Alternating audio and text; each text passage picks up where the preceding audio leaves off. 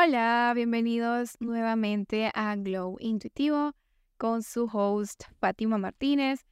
Por fin subo capítulo, quiero que sea más definitivo el día que subo. Creo que también es parte de mi gestión del tiempo. Últimamente estaba un poco ocupada con algunos clientes. Eh, unos clientes nuevos conseguí uno diseño y otra edición de videos y he empezado con ellos y al principio siempre cuesta un poquito más. Eh, más que acaban de pasar unas vacaciones en mi país, pero pues ahí vamos. No me decidí a qué tema abordar para ahora. Al final decidí una de las ideas que han andado rondando por mi cabeza este fin de semana que pasó. Y no sé, como que me hizo apreciar la amistad que tengo con, con algunas personas. Quería hablar de las amistades porque creo que he pasado por distintas etapas para comprender este término y cómo me desenvuelvo en torno a él. Hace algunos años tuve una medio crisis por un acontecimiento que pasó que me hizo acordarme un poco cuando yo tenía 13 años y sufrí de bullying. Y era algo que pensé que ya había sanado, pero no, estaba ahí. Y con el tiempo entendí que la raíz era todo el proceso traumatizante que pasé hace años y que tal vez estaba minimizando. Y pues fui a terapia y me ayudó a entrar a este proceso de sanación y eso. Voy a contar un poquito de mí para que entiendan el contexto de todo mi proceso, para entender la amistad. Yo sé que va a sonar medio alejado del tema, pero al final todo se vincula, lo prometo. Desde chiquita, recuerdo que yo siempre fui muy extrovertida y recuerdo tener eh, pues los primeros lugares de la clase, me gustaba ser la presidenta de clase y muchas veces, em, yo siempre lo voy a decir, o sea, los niños son crueles y yo era cruel. Me acuerdo que tenía mi grupo de amigas, éramos cuatro y a veces alguna niña, pues de todas las que estábamos en el salón, me decía, eh, mira, fulanita me dijo esto, eh, me hizo esto, y yo no sé, no sé quién carajo me creía, pero tomaba la versión de las dos y quién tenía la culpa, bueno, quién yo decidía quién tenía la culpa. Y pues yo le daba un castigo, decía, ok, entonces ya no le vamos a hablar a ella por una semana. Y todo el salón no le hablaba por una fucking semana a la pobre niña, o sea, era demasiado cruel. Y obviamente ahorita en retrospectiva me doy cuenta que pude haber generado muchísimos traumas eh, de niño, pues si realmente no tenés una buena educación de cómo tratar a los demás, pasan estas cosas y pues eh, yo no tenía esas herramientas. En fin, hubo un año en que mis amigas se fueron a otro colegio, el, el mismo año se fueron todas me quedé completamente sola. Ese inicio de clases yo no fui el primer día y no, no me acuerdo por qué. Al segundo día, ay Dios mío, al segundo día me encuentro con una sorpresa. Habían llegado niñas, eh, pues nuevas, que se habían hecho amigas entre sí y yo sin amigas, sin conocer a nadie, llegando al salón. Ay, no, fue horrible. Y ahí empezó esta inseguridad que de alguna forma en ese momento sentía que era como pues un tipo de karma, no sé, como que todo lo que yo había hecho antes se me estaba devolviendo. Las niñas que se quedaron, que yo ya conocía, se hicieron amigas de estas niñas nuevas. Y con mucha razón, obviamente, me tenían resentimiento por cómo yo las había tratado todos estos años y pues querían venganza. Y así fue, o sea, ese inicio de clases, recuerdo que yo solo había hecho una amiga de las niñas nuevas y ellas eran como siete, Dios mío, y una era como cinco años mayor que todo el salón, eh, más alta, más fuerte. Pasaron unos tres, cuatro meses que tenía que soportar pues las burlas, los insultos de estas niñas. Los niños son crueles, como ya dije, y no sé si los niños o las niñas son más crueles o ambos, porque pues se metían con lo, con lo que ya sabían que para mí eh, siempre fue importante. Creo que las niñas es, somos más hirientes, o sea, los niños son crueles, pero creo que atacan por otro lado. No sé, pero las niñas em, sabían exactamente qué era lo que para mí era importante, que pues era mi físico y pues que a mí me gustaba liderar, por decirlo así. Entonces se burlaban de mi físico, insultos a, a, mi cara, a mi cuerpo, a la manera de cómo yo hablaba, mi tono de voz un poco chillante en ese entonces. Remedaban lo que yo decía cuando yo contestaba y los profesores me decían, pues, que, que, que, que dijera algo, pues yo contestaba, me remedaban y mm, pues los profesores no hacían nada, pero eso es para otro tema. Y cuando me elegían para ser la protagonista, digamos, de una obra de teatro o para dirigir el equipo de ajedrez o algún baile típico, como que ellas trataban de quitármelo, o sea, de que yo no tuviera eso y proponían a alguien más para que me suplantara porque se lo dan a ella, es mejor pongamos a fulanita, no sé qué, o si me lo daban se burlaban. Entonces, o sea, fue una etapa muy horrible para mí, o sea, para qué les voy a mentir, recuerdo que yo no quería ir al colegio, me daba miedo, me sentía completamente sola y ese sentimiento, no sé si pues lo han sentido, pero es horrible. Me sentía demasiado vulnerable, yo odio sentirme vulnerable, o sea, toda la vida eh, me he rechazado ese sentimiento de vulnerabilidad, me sentía pues impotente a veces. Recuerdo que llegaba a llorar, eh, pues al llegar a mi casa y de alguna forma como que me daba pena decir que me sentía así. O sea, me daba como vergüenza sentir todo lo que estaba sintiendo. Claro, estaba como pues ese orgullito de cómo Fátima, Fátima Martínez se iba a sentir así, pues yo venía de comportarme de una cierta forma todos esos años eh, y cómo ella iba a tocar fondo. Y creo que precisamente por ese orgullo es que pues a pesar de todo, pues nunca agaché la cabeza, o sea, nunca me dejé. Siempre, siempre a todos esos insultos yo contestaba pues como yo podía. Eh, aún si me tocaba pelearme con cinco, yo lo hacía, si me empujaban, yo empujaba, incluso me expulsaron por una semana o no sé por cuánto tiempo por, por pelearme precisamente con, con esa niña que era mayor que yo y a pesar de que era alta y pues más, más, más fuerte, más rellenita que yo, porque literal, o sea, yo era un palito. Creo que, no sé, fue la adrenalina o tanto el odio que yo le tenía por hacerme pues prácticamente la vida imposible, que pues me quité todas y no, no, no, no, fue bastante equitativa la situación. Lo que quiero aclarar es que no, no me dio, pues no quedé mal.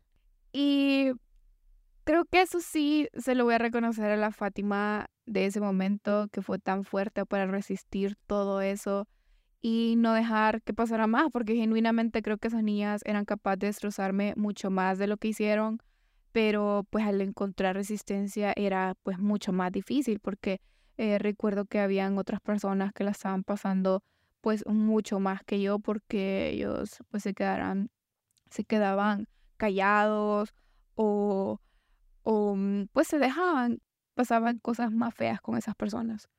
Entonces, al final, gracias al universo, a los cinco meses más o menos, eh, vino lo que por muchos años iba a convertirse en mi mejor amiga.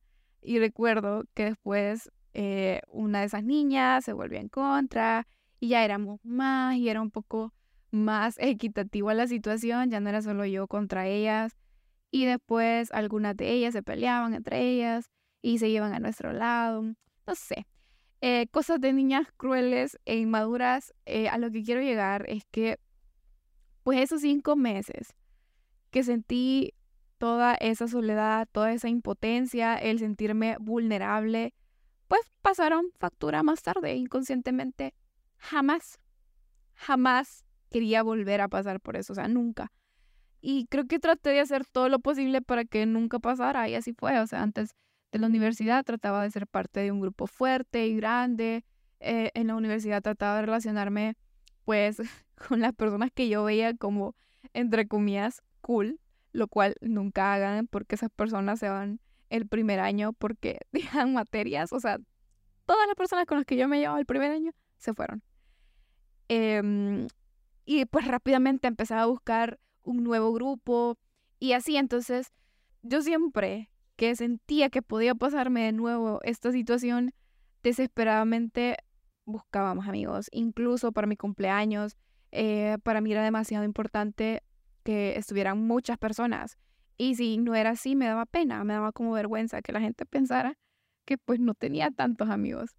Siempre, toda la vida, eh, pues me concentré en tener cantidad. Y estoy segura que pues la manera de actuar que tenemos actualmente se debe a cosas que nos pasaron en nuestros años de infancia. Y gracias al universo que entendí que por qué pensaba y actuaba así para, para poder sanar como esa herida, porque tener ese sentimiento no me dejaba pues avanzar respecto a mis amistades. Ahora creo que me doy cuenta de la importancia de la calidad y no la cantidad de amigos con los que te relacionas, porque al final y al cabo, pues son un espejo de lo que vos sos. Hay una frase que a un amigo le encanta que es, tenemos el amor que creemos merecer. Algo así, es de una peli famosía, pero creo que no solo se aplica a las relaciones amorosas, también se aplica obviamente al amor de amistad. Si realmente una persona no te porta, no tienen conversaciones interesantes, te trae problemas, ah, qué pereza. O sea, no. Y, y si aún estás así eh, con esta persona, si aún estás ahí, es porque realmente eso crees que te mereces, o sea, no hay de otra. Entonces, primero creo yo que hay que trabajarnos nosotros mismos para creernos merecedores de otro tipo de amigos porque mientras más sos, menos te vas a conformar y si te quejas de tus amigos, si tenés amigos a medias, problemáticos, no interesantes, es porque pues eso sos o porque eso crees merecer, o sea, no hay de otra. Y creo que con el tiempo me convertido en una persona más exigente tanto como en mis relaciones amorosas y en mis amistades, o sea, soy muy delicada con las personas a las que les doy mi tiempo porque yo siempre, siempre lo voy a decir, mi tiempo es lo más importante que tengo. Por lo tanto, soy selectiva. Cuando salgo a tomarme un café o una comida con alguien, pues, eh, o cuando ustedes lo hacen, pues invertimos tiempo, pues nos bañamos, nos maquillamos, eh, nos arreglamos, invertimos dinero, o sea, lo que, pues, lo que vaya a costar la comida o el café, el transporte, etcétera. Y si invierto tiempo y dinero es porque creo que algo interesante me va a aportar esta persona o voy a disfrutar el tiempo con esta persona. Y si no me aporta nada, no disfruto, es de considerar si realmente esa amistad vale la pena. Y aunque entiendo, pues, que hay diferentes formas de aportar a una amistad, tal vez no puede ser el tiempo de calidad, pero sí escucha o, o consejos, etcétera, pero pues tiene que haber algo. Y es lo mismo, eh, porque estoy consciente de lo que yo aporto o lo que yo podría aportar y estoy consciente de lo que soy, puedo exigir porque me creo merecedora de eso. Paréntesis, no sé, solo comento, es mi forma de ver las cosas, y mi opinión, no digo que todo el mundo tiene que pensar, actuar así. Sé que puedo ser muy práctica o puedo escucharme como, como no sé, como mala, pero pues es la forma que a mí me está sirviendo y es muy triste saber que puedes tener amigos desde la infancia o de muchos años y que a veces los tienes que dejar ir porque realmente no están en tu misma sintonía. Y quiero aclarar que para mí un amigo es alguien con el que puedes confiarle pues cosas íntimas, hablar de cualquier cosa, hablar pues algo seguido, algo más cercano. En mi forma de ver las cosas, pues yo tengo amigos, tengo cheros y pues tengo conocidos. Y entre ellos hay una gran diferencia de cómo interactúo con ellos. Eh, pues amistades, pues ya, ya les comenté cómo para mí tendría que ser la relación.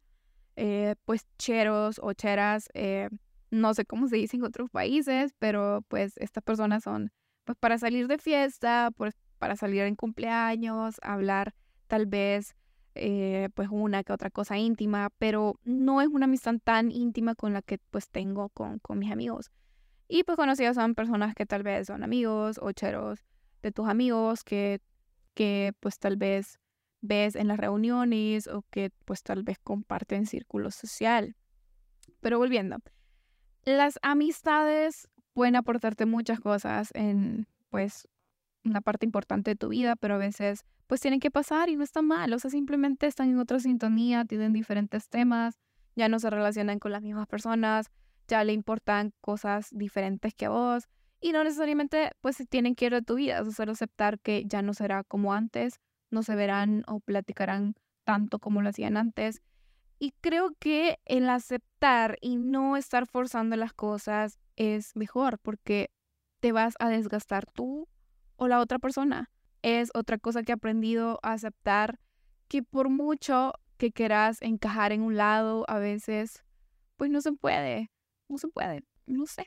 Antes yo iba a un grupo de, de personas en donde pues tenían toda la intención del universo que la pasara bien, pero al final pues nuestros intereses no se alineaban y por más que yo quise encajar, pues decidí mejor dejar de perder el tiempo porque me sentía, no sé, nunca me sentí completamente cómoda, no me sentía yo o pues que podía ser yo libremente y pues por qué vas a estar en un grupo de personas con las que no te sentís cómoda o sentís que pues faltan cosas. Y he aprendido a quitarme el miedo de quedarme sola. O sea, bueno, entre comillas, porque para mí mis buenas amigas siempre van a ser mis hermanas, pero me refiero a personas que no son tu familia. No me diera miedo quedarme sin amigas o amigos, porque pues si no son lo que yo quiero, prefiero estar sola, así como las relaciones. O sea, no voy a conformarme ni estar invirtiendo tiempo, ni el de la otra persona, pues en algo que no va a llegar a nada al final. Eh, puedo decir que mis amigos los cuento con la palma de mi mano y me da mucho recuyo el poder decirlo. Y pues claro que es un compromiso, dedicarles tiempo, dedicarles llamadas, textos, pero eso se hace con todo el amor cuando realmente pues son amistades verdaderas. Y si me estás escuchando y tienes problemas con algunas amistades, no lo veo, no veo lo malo en quedarte sola o solo analizarlo, pararte, pues, trabajar en vos y empezar a conseguir nuevas amistades en el camino. Porque eso es otra cosa, si vas, si sos una persona que invierte en vos, vas a conseguir otras personas que inviertan en sí mismas, en la pasada. No las tenés que andar buscando o verte necesitada, solo pues deja que fluya. Atraes lo que sos. Y si quieres tener amistades de valor, convertite en una persona con valor, porque al final, pues tenés que saber qué anda buscando y saber cuáles cualidades crees que tu amistad tenga y también pues tener algo que ofrecer es idéntico con las relaciones de pareja. Y nada, este fue el cuarto capítulo, lo siento si quedó un poco largo, no he decidido los minutos máximos para cada capítulo porque precisamente quiero que sea flexible para que si algún tema se presta para que quede largo, que dure lo que tenga que durar, no quiero estar pensando en limitar mis ideas por el tiempo. Pueden seguirme en Instagram como Fátima Martínez 96-bajo y pueden suscribirse a este podcast, por favor, que cuando veo que me escuchan de otros países, que no es El Salvador, me emociono mucho. Y bien, pasen bonita semana. Bye.